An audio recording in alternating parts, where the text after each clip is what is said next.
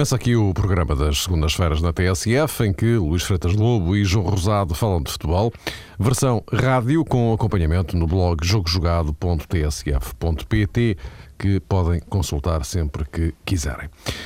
Como prometido, vamos centrar a edição de hoje no balanço da primeira volta do campeonato, com o sensacional Braga na liderança, o Benfica colado na pontuação, o Futebol Clube do Porto um pouco atrás, mas também na corrida ao título. E um Sporting que termina a primeira metade da prova no quarto lugar, bem melhor do que andou a fazer durante bastante tempo. Também uma abordagem à questão das arbitragens, que certamente vão ser cada vez mais faladas pelos vários setores, como de resto é crónico todos os anos por esta altura, ou seja, quando as coisas começam a apertar. Aliás, eh, com o próprio Vítor Pereira a concordar que boa parte das críticas feitas até têm fundamento. Faremos ainda a equipa da primeira volta do campeonato e ainda reservamos espaço para eh, falarmos dos acontecimentos condenáveis em Cabinda que levaram à saída do Togo da CAN 2010, uma prova irremediavelmente marcada por algo que nada tem a ver com o futebol. Boa noite a ambos. Boa noite.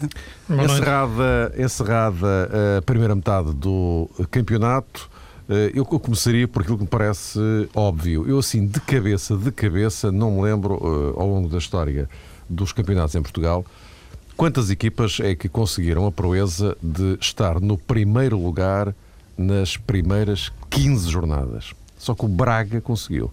É um dos poucos que, que o consegue. Uh, João, começaria por ti. Uh, que explicações para isto?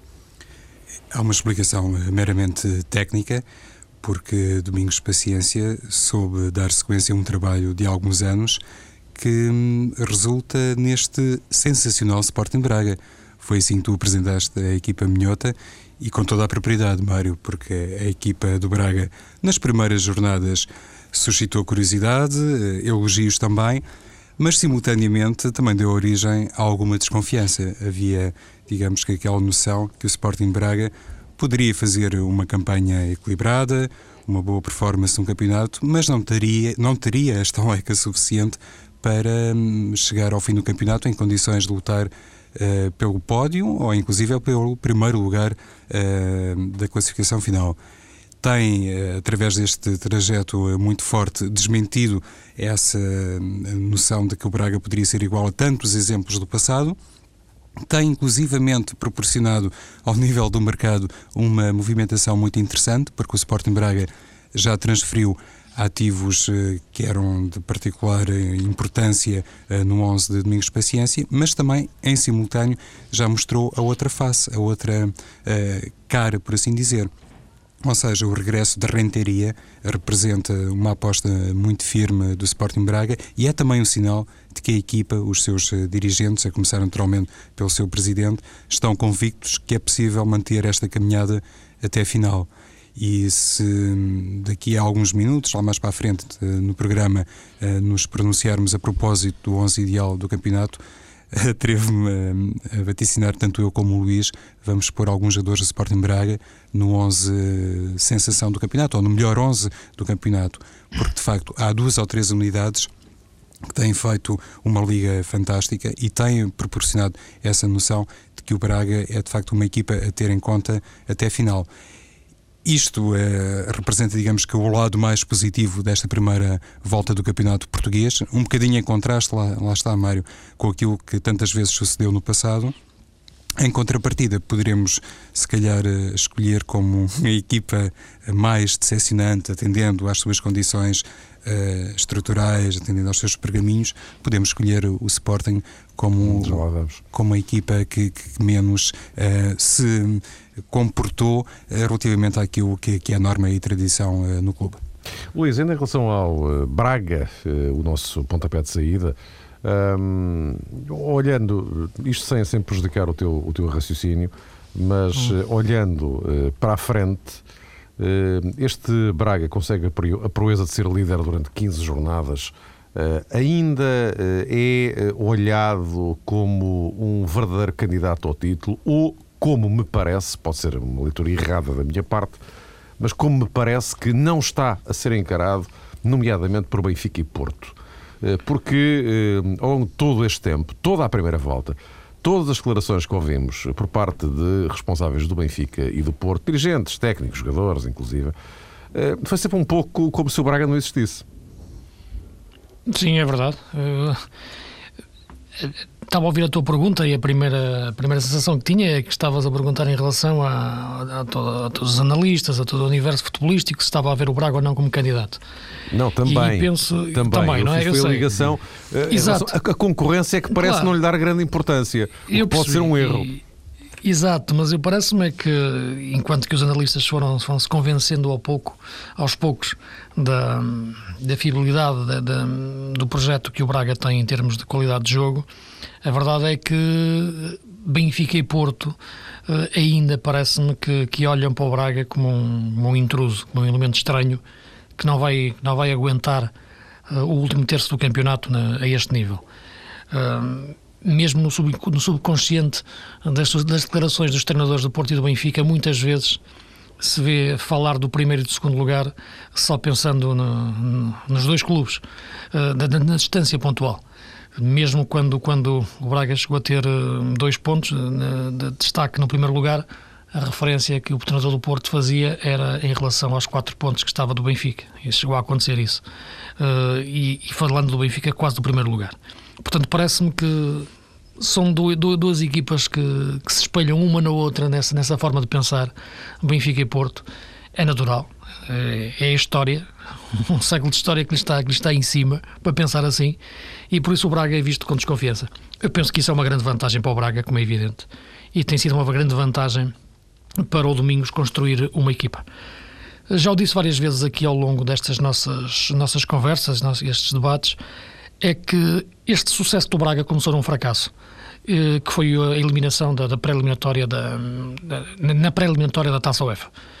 Eh, penso que 15 jogos que o Braga fez no campeonato até agora, 15 jogos no primeiro lugar, teriam sido diferentes se no meio desses 15 jogos tivessem existido 6 jogos da Liga Europa. Isto é, o Braga ter jogado à quinta-feira e depois voltasse a jogar ao domingo.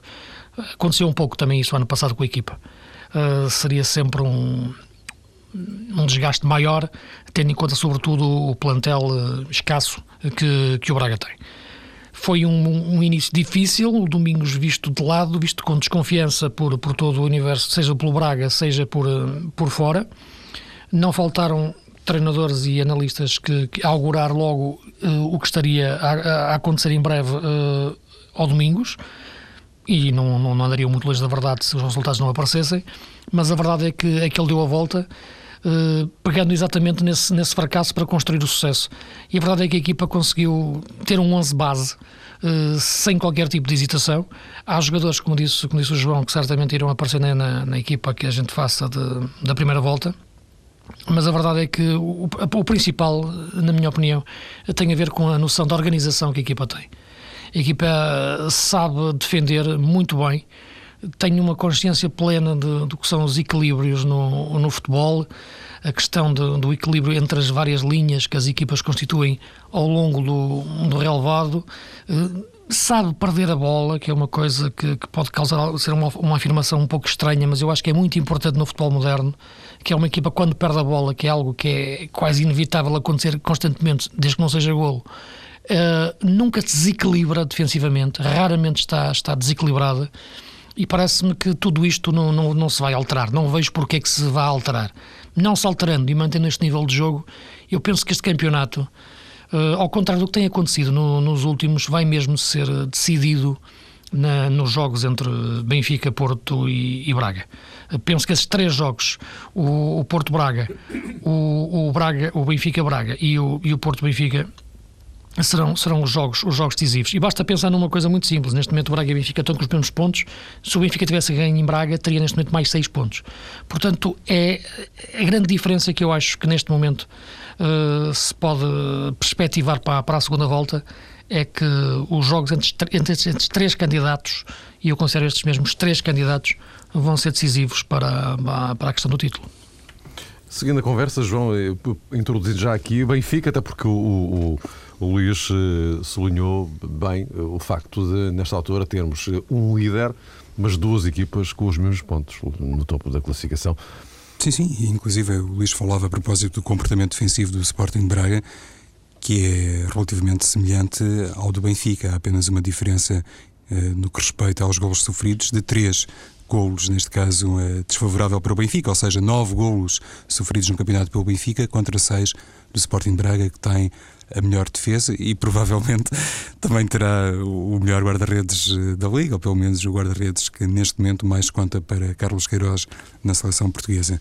Isso pode também representar uma mais-valia para Domingos Paciência, porque muitas vezes uh, não é importante apenas ter uma consciência coletiva a propósito da arte de bem defender, de vez em quando ter um guarda-redes que faça a diferença uh, também serve muito e, sobretudo, na contabilidade final, pode dar origem a uma equipa uh, campeã nacional.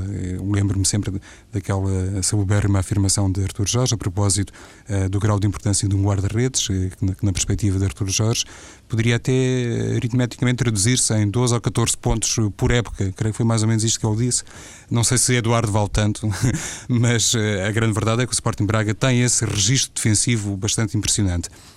O Benfica também tem, porque são apenas uh, nove golos, e lá está, o, tal comparativo face ao Futebol do Porto, que é inevitavelmente a grande referência dos últimos anos, uh, obriga-nos a pensar assim, que apenas nove golos sofridos pelo Benfica também certamente representa um, um trunfo muito importante para Jorge Jesus. O que destaca, o que faz realmente o Benfica eh, emergir como a melhor equipa dos últimos anos, é esta produção atacante absolutamente impressionante, com 39 golos marcados, e mais uma vez aqui um contra contraste uh, muito acentuado uh, face ao grande rival de Lisboa, que é o Sporting com Portugal, que tem apenas 16 golos marcados. O Luís dizia no último programa Uh, enfim, quase em jeito de antecipação, por assim dizer, que Saviola era o jogador do campeonato. Uh, hoje, todos os jornais uh, trazem na primeira página o rendimento ofensivo de, de Saviola teria necessariamente que ser rendimento ofensivo, com 16 golos na temporada, se percebermos uh, que o Sporting tem na Liga apenas 16 golos, porque isso percebe como uh, a equipa, se calhar, mais decepcionante do campeonato tem, tem de facto feito uma trajetória muito pouco digna de elogios, mas sobretudo na perspectiva atacante. E essa é uma das razões que separa Sporting de Benfica, porque mesmo com estas contratações, na minha perspectiva, muito boas, que fez o Sporting na reabertura de mercado, agora no mercado de janeiro, provavelmente a equipa vai ter que evoluir muito depressa para poder acompanhar uh, tanto Benfica como o Futebol do Porto. E neste caso já não vou falar muito do Sporting de Braga, apesar da equipa também ter 21 gols marcados no campeonato e mais uma vez uh, sublinharia isto, uh, tratou de fazer regressar a Portugal a Renteria, o que é um sinal de que está mesmo à disposição de lutar até ao fim. Diz Luís, diz. Sim, eu parece-me que, e fazendo até um pouco de, balanço ou de análise ao que, foi a, ao que foi a primeira volta, o Sporting claramente, tendo em conta, como é evidente, a, a, a projeção do clube e a sua dimensão, será, será a grande desilusão. Mas não é uma, não é uma grande surpresa. Uh, são duas coisas diferentes. A desilusão pela dimensão do clube, não há, na minha leitura, grande surpresa que as coisas tivessem acontecido desta forma. Percebia-se que, que, o forma, que o Sporting tinha começado a época com muitos problemas por resolver e pior, tinha-se deixado arrastar os problemas da, da época passada hum, com a equipa. Uh, Paulo Bento já em contraciclo, uh, isto não é uma crítica ao seu valor, mas tem a ver sobretudo com toda a estrutura que, que rodeava o Sporting e que, na minha opinião, o impediu de crescer. Embora, como é evidente, ele também tem algumas responsabilidades em não ter percebido que esse entorno o impedia de crescer. Uh, não me parece, sinceramente, e olhando de fora, que as coisas estejam muito diferentes agora. O que me parece é, como é evidente, é que entrando um treinador novo, entraram processos novos entra uma, uma, uma natural de, por parte de, de, do comodismo que, que era natural também em muitos, em muitos jogadores e em muitas formas de trabalhar e, e essa novidade transmite, eh, transmite à equipa uh, uma forma de traduz-se numa forma de jogar uh, diferente que surpreendeu um pouco em alguns momentos alguns adversários. Não me parece, no entanto, que o Sporting esteja a fazer agora aquilo que devia fazer, que devia aproveitar para fazer, que é já preparar a próxima época e as próximas épocas eh, em bases sólidas. continua a tentar resolver problemas do, do dia a dia. Estas contratações, sinceramente, entendo a questão do João Pereira como um, como um jogador de projeção ofensiva do lateral direito. Tenho muitas dúvidas em, em relação ao Cinema Pongol, uh, que é um jogador que teve um início de carreira fulgurante nas camadas jovens francesas, mas depois uh, engordou. E quando digo engordou, digo no sentido metafórico e no sentido literal. No sentido metafórico, porque foi um jogador que, não, que, em, que em Inglaterra não se conseguiu destacar. E chegando à Espanha, tanto no Elva como no Atlético de Madrid, não passou de um, de um, suplente de luxo. E digo engordou porque engordou mesmo. Eu, eu quando me lembro de eu ver jogar nos sub-17 sub-18 franceses, eu via um miúdo rápido e relativamente magro que, que, se desmarcava e fintava e fazia muitos golos. Agora vejo um jogador eh, muitas vezes eh, que eh, a comer sono, como se costuma dizer na, na, linha, na linha da frente. Vamos ver se ele consegue ser no Sporting uma, uma mais-valia verdadeira para a equipa. Também não é muito difícil, tendo em conta as dificuldades que o Sporting tem em formar uma dupla de ataque digna de, de, de Lietzen. Mas, no entanto, olho para aquele jogador e pensar que o Sporting quer construir o seu futuro a partir do Pongol, tenho, tenho, tenho algumas dúvidas. Agora, o problema também tem a ver, como já falamos, com a questão do treinador e perceber se a aposta em Carvalhal é uma aposta de futuro. Uh, alonguei-me aqui um pouco mais na, na, questão do Sporting, tendo em conta, e estavas-me a perguntar mais em relação a todo o campeonato, mas eu parece-me que, que o Sporting e o problema do Sporting devora muito a, a, as ilusões, o lado mais cinzento do que tem sido a, a primeira volta e, e, acho que o problema que o Sporting tem hoje se vai prolongar ainda durante mais no tempo porque não vejo uh, a ser atacado a longo prazo. Temos dito. E pode introduzir a questão do futebol do Porto também. Claro. Já agora. Só ainda a propósito, era um completo. Só ainda a propósito do, do, dos Sportings, neste caso o de Braga e, e o Sporting com o Portugal, o, Braga transferiu, eh, neste caso, João Pereira para Alvalade. Também se tem comentado nos últimos dias que Alberto Rodrigues poderia ingressar no Sporting, não só no Sporting, há, parece, alguns clubes interessados no, no concurso do, do, Central peruano, mas não deixa de ser curioso que, que, o Braga, entre aspas, não se importa, respeitando determinados valores, como é evidente neste caso o, o Sporting, eh, não se importa de transferir eh, jogadores importantes para um teoricamente rival e também candidato na corrida para o título. Os sei, 12 não, pontos não, de. Sei, não sei se António Salvador e Domingos Paciência terão exatamente o mesmo ponto de vista. Pois, está, era aqui que eu queria o chegar, Mário. O Domingos ficou sem o João Pereira, mas uh, por ele acaba aí. É? Esta, e a desvantagem pontual, esta diferença de 12 pontos que neste momento separa o Braga do Sporting, provavelmente também tem a sua influência na abordagem a estes negócios, ou pelo menos quando se coloca em cima da mesa determinado nome.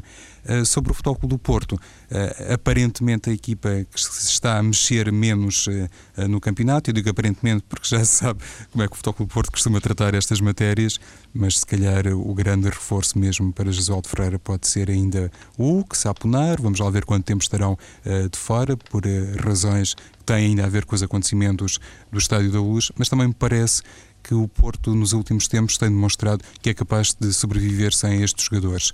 E eu falo uh, da questão que tem a ver uh, diretamente com o Hulk, mas apetece-me mais frisar um, um, problema diferente que tem o Porto e que não começa uh, propriamente no ataque, tem mais a ver com o meio-campo, porque aí sim penso que é, enfim, a única zona onde o Porto precisa claramente de um jogador, e não é a primeira vez que falamos eh, sobre isto, porque precisa de um médio com características mais eh, criativas e que possa, de vez em quando, eh, substituir Bellucci. Sim, a questão do Porto tem sido uma questão recorrente na era de Josualdo. O Porto é um clube que hum, tem uma política de digamos, de risco do ponto de vista de contratações, investe sempre na presença na, na Liga dos Campeões e depois na, vende, vende os jogadores, faz grandes negócios e volta a comprar.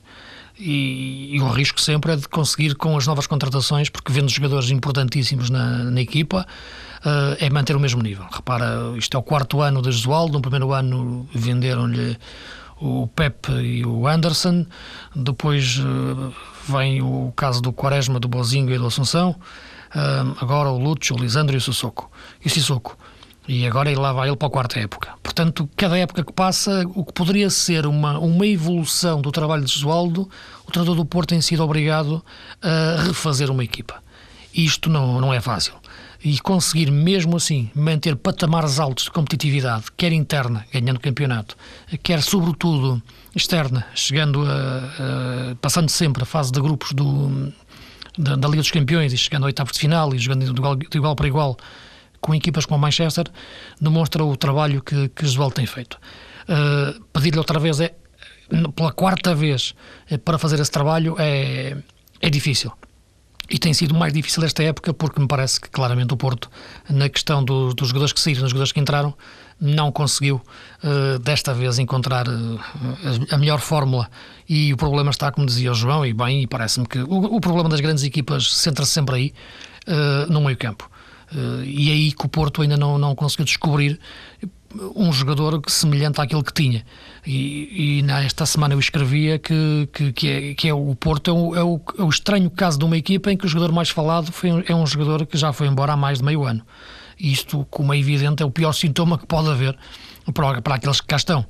Uh, e falo de luxo, como é evidente. Ou melhor, falo da posição onde joga, onde joga luxo. Eh, que não pode ser feita por Bellucci, ou melhor, pode ser feita por Bellucci, mas não da mesma forma. E eu acho que tem sido esse o erro uh, do Porto e, e, o seu treinador insistir muito em procurar um jogador que faça a mesma coisa que Luz fazia, quando isso não existe. Uh, ou pelo menos não está ao dispor dele neste, no plantel. E sendo assim, a equipa tem entrado sempre num, num erro conceptual do ponto de vista tático, na minha leitura, que a tem impedido uh, de crescer. Uh, Bellucci é um bom jogador do ponto de vista de, de número 10, não de médio de, de transição, como o o fazia muito bem. Uh, refundar a equipa do ponto de vista tático é difícil. Penso, no entanto, que protegê-la melhor quando perde a bola será o princípio para a equipa atacar melhor, defender melhor. Eu acho que este Porto é o, tendo em conta aquilo que foram as equipas de Joaldo, é aquela que defensivamente não é tão forte. E isso voltou-se a ver ontem no jogo contra o Leiria quando perde a bola. Não foram só lances de bola parada, porque para o lance de bola parada surgirem eh, eh, foi preciso que a equipa de Leiria estivesse lá nesse, nesse, nesse, nesses locais e a facilidade com que as equipas já chegam ao último terço de terreno do Porto nos jogos no Dragão não era normal na, com tanta frequência na, nas duas, três épocas anteriores de Joaldo. Portanto, este equilíbrio que a equipa perdeu no meio campo levou a perder o equilíbrio coletivo, que era defender, que era, que era atacar. Não me parece também que na segunda volta vá ser muito diferente, uh, porque esse jogador não aparece, o Porto não me parece também que esteja muito indicado, muito inclinado para ir ao mercado e sem isso vai ser complicado para Josualdo encontrar o equilíbrio no meio campo. Só a subida de forma de, de, de, Fernando ou de Meireles eh, pode dar, ou de Rodrigues, pode fazer a equipa crescer. Portanto, só crescendo os jogadores que cá estão é que o Porto, é que o Porto pode crescer, mas tem que crescer muito mesmo. Eh, depois há a questão das arbitragens, algo do qual se passa a vida inteira a falar. Nós aqui não temos perdido muito tempo com, com essa matéria, temos falado daquilo que realmente interessa, mas o que é verdade é que chegamos ao fim da primeira volta. É preciso também olhar para essa componente.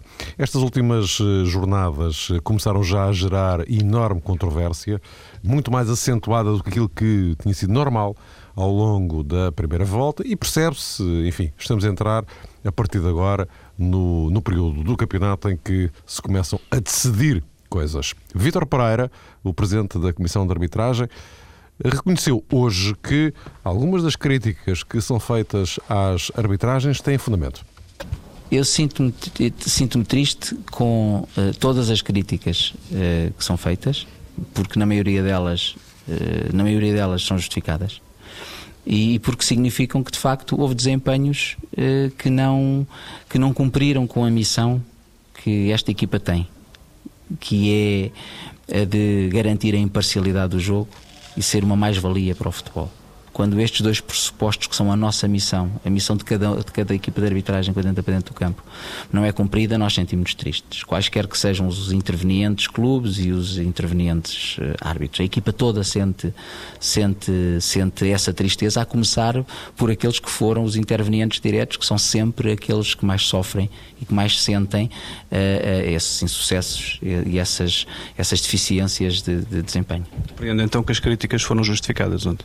Não, não, não, não, não particularizo, falo genericamente. É? E genericamente, quando as pessoas uh, tecem comentários, na maioria dos casos, uh, tem, tem alguma razão de ser, evidentemente. Luís Vitor Pereira acha que sim, que boa parte das críticas que são feitas às arbitragens fazem sentido. O quadro de árbitros é assim um bocado para o farquito, não é? Eu, sinceramente, quando vejo muitos, dos, muitos jogos, uh, tento não, não reparar no árbitro. Uh, não sou especialista em arbitragem, não quero, não quero ser, uh, e mesmo quando faço comentários a jogos, tento evitar falar no árbitro. mas é difícil, é muito complicado, porque o protagonismo com que os árbitros apitam em Portugal e a necessidade que eles têm de se fazerem notados muitas vezes me parece desnecessária, sinceramente. Eu acho que nós temos, por princípio e por formação, bons árbitros, uh, só que depois eles começam a apitar, o jogo começa. Isto é, toda a máquina, uh, todas as rodas dentadas uh, que estão no futebol, no status do futebol, no mundo e submundo, começam a andar. E ao longo da época, cada vez com uma rotação cada vez mais avançada.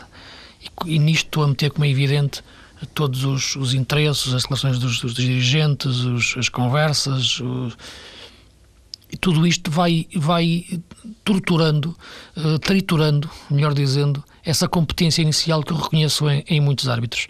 E depois vem o jogo, vem os 90 minutos. E, e eu vejo um árbitro muitas vezes a pensar demais, eh, sinceramente. A ideia que me dá é que eles pensam muito durante o jogo antes de apitar faltas, antes de marcar faltas. Não digo que estejam condicionados, mas parece-me que, que não estão completamente libertos de todas estas rodas dentadas que eu digo que são que comem a arbitragem em Portugal. Não é dois, como é evidente, é um problema velho.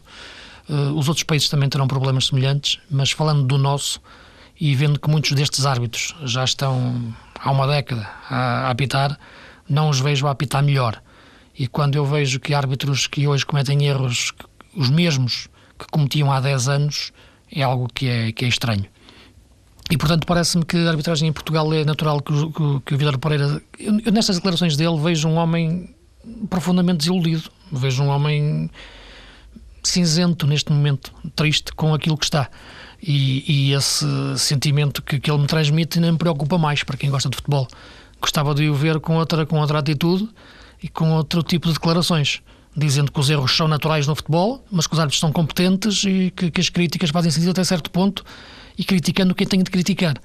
E parece-me que uma declaração tão cinzenta e tão amorfa não, não é o melhor para, para que a arbitragem em Portugal possa, possa, possa evoluir. Não falo na refundação da arbitragem, mas falo sobretudo na, numa blindagem dos árbitros. E enquanto eles não se decidem proteger a si próprios, uh, ninguém os vai proteger.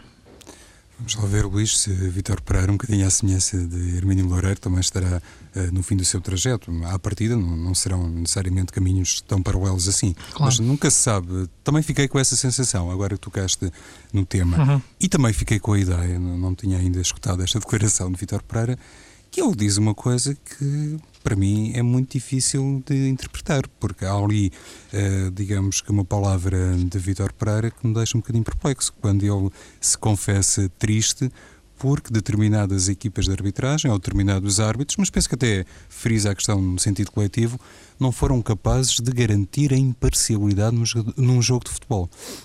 Ou seja, uh, errar é sempre possível, mas o erro pode conviver uh, com verdade esportiva e pode uh, conviver com imparcialidade. E na ótica de Vitor Pereira, pelos vistos, tomando como ponto de partida estas declarações, uma coisa conduz à outra. E isso é que é preocupante. Ou seja, ficamos então com a ideia que houve árbitros que erraram deliberadamente. Eu, pelo menos, assim, numa. Não sei, João, eu, eu, sei, não, não é que seja advogado do Vitor Pereira, mas eu acredito não quero acreditar que ele queira dizer uma coisa dessa. Eu acho que o que ele quis dizer é que eles não conseguiram manter a imparcialidade em termos de, de, de traduzir-se no resultado, nas decisões do, do jogo. Porque pois, isso pode, seria demasiado. Sido, não é? Pois, sim, é, é isso não lhe correu muito bem, mas não lhe correu, mas não lhe correu muito bem a, a afirmação, não lhe correu muito bem. Senão. Acho, acho que não, Luís. Desculpa disso. E poderia, inclusivamente, a, a conduzir a, uma, a um afastamento, a uma eventual demissão de, de Vitor Pereira. Vamos pensar então no sentido mais positivo e tentar acreditar que quis dizer uma coisa um pouquinho diferente, Vitor Pereira. Mas conforme também dizia o Mário Fernando há pouco, é evidente que à, à medida que o futebol se torna mais equilibrado, à medida que avançamos no calendário, que nos aproximamos do final eh, do campeonato. Ainda falta meia volta, mas é evidente que neste momento já se perspectiva ali uma luta a 3 ou a 4. Claro que quanto mais uh, equilibrado for um desafio de futebol, uh, mais se notará um erro de arbitragem, uma decisão mal tomada, que evidentemente irá beneficiar uma equipa irá automaticamente uh, prejudicar outra. Uh, não é por acaso também que no Campeonato Português, e eu há pouco esqueci-me de falar sobre isso, já assistimos a, a, nove trocas de treinadores, ou seja, em 16 participantes na Liga, nove equipas já mudaram de treinador. Em alguns casos não representou bem uh, a chamada chicotada psicológica, mas é óbvio que um futebol mais equilibrado, nem sempre qualitativamente muito evoluído, também dá origem a isto, a que o árbitro esteja permanentemente em foco e, em consequência disso, também uh, debaixo de uma pressão ainda maior. Uma matéria interessante para terminar, Mário, até a final do campeonato é perceber se aquela. Hum, lógica de coligação que muitas vezes eh, pensamos existir entre um Porto e um Braga, entre um Benfica e um Guimarães, vai resistir a tudo isto até a final do campeonato e, sobretudo, se os árbitros conseguirão uh, manter-se, digamos que, muito distantes face a essas matérias. Posto isto, João, já que estás com a mão na bola, Uh, o teu 11 da primeira volta. Ora, então aqui vai. Eh, eu tive algumas dúvidas no que toca à posição de guarda-redes. Acabei por escolher o Eduardo. Em primeiro lugar, também para premiar um bocadinho esta carreira fantástica do Sporting de Braga. Uh, também pensei em Rui Patrício. Acho que tem sido um dos poucos jogadores do Sporting que tem uh, jogado quase sempre uh, a alto nível, por assim dizer.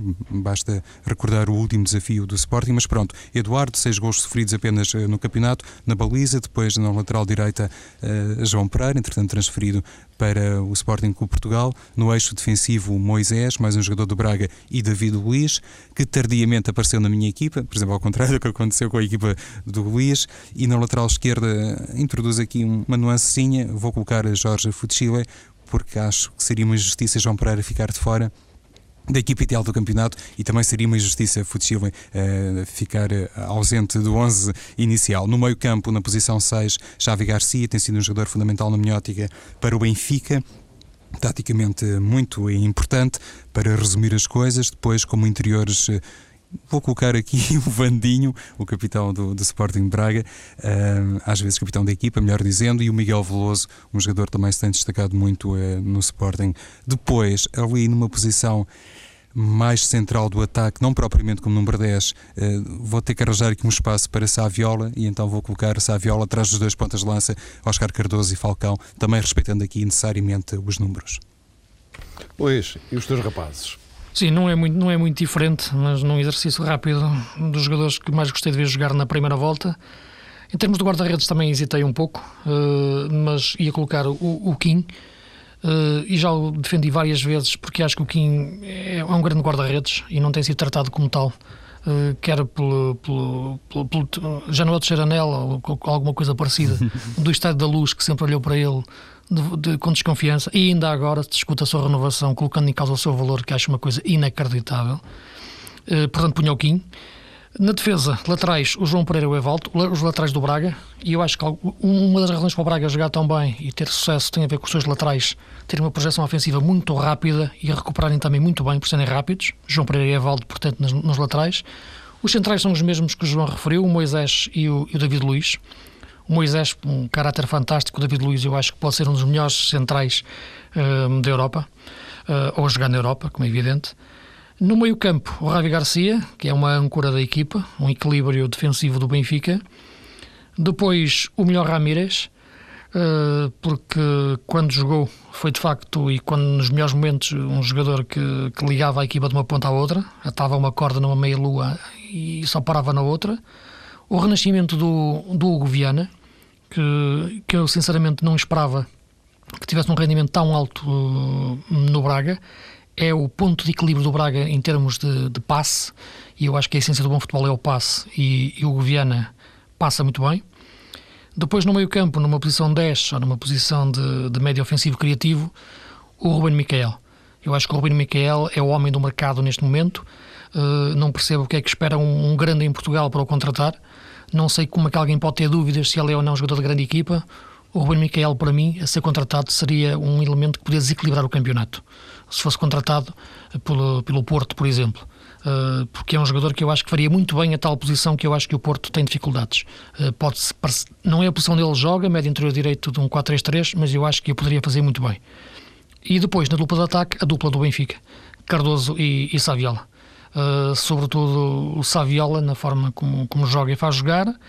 Já o disse várias vezes que para mim é o jogador deste campeonato, é o jogador que revolucionou o Benfica e o Oscar Cardoso na forma como, como, como combina bem uh, com, com o Saviola. Também pensei no, no Falcão, mas parece-me que teve mais, mais altos e baixos na, na época, nesta primeira volta, e o Cardoso manteve um nível mais, mais, mais, mais, mais regular.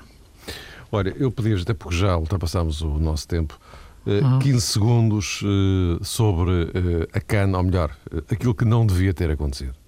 Luís. Sim, é muito rápido. Penso que lamentar aquilo como é evidente, como todos nós lamentamos, inacreditável como, como acontece, como pode acontecer e como era previsível que acontecesse naquela região que já sabemos ser muito, muito atribulada de Cabinda uh, e entender a forma na minha opinião, de, da seleção do Touro regressar imediatamente a casa. E parece-me mesmo que a forma como a FIFA como o seu Blatter tratou a forma, todo este problema de forma tão leviana uh, também me preocupa. Porque eu acho mesmo que a própria questão da, da, da realização da CAN devia ter sido colocado em, em, em questão.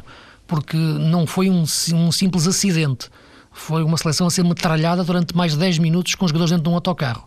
E, portanto, passar por isto, como dizendo que o futebol ganha porque se joga no dia seguinte, deixa-me perplexo.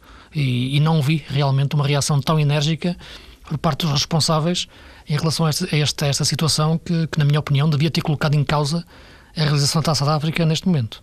João. Claro, é inteiramente condenável, nada justifica um acto terrorista, mas pode acontecer, infelizmente, em qualquer parte do mundo, até nos Estados Unidos, até dentro daqueles territórios claro. que supostamente são mais controlados, não é, Luís? A, a grande questão é que o futebol sempre foi vítima ou alvo de um grande aproveitamento político e agora coloca-se aqui uma questão eventualmente para o futuro, que tem a ver com a participação uh, de jogadores com enorme potencial ao serviço de determinadas seleções, porque eles podem optar às vezes por duas ou por três seleções e inclusivamente podem até recusar-se a participar em determinados jogos e em determinados compromissos, porque sentem, por exemplo, que nos seus clubes, nomeadamente nos clubes da Europa, têm uma margem de segurança maior. Ponto final então, o jogo jogado volta a jogar-se com Luís Freitas Lobo e João Rosado na próxima semana. Boa noite.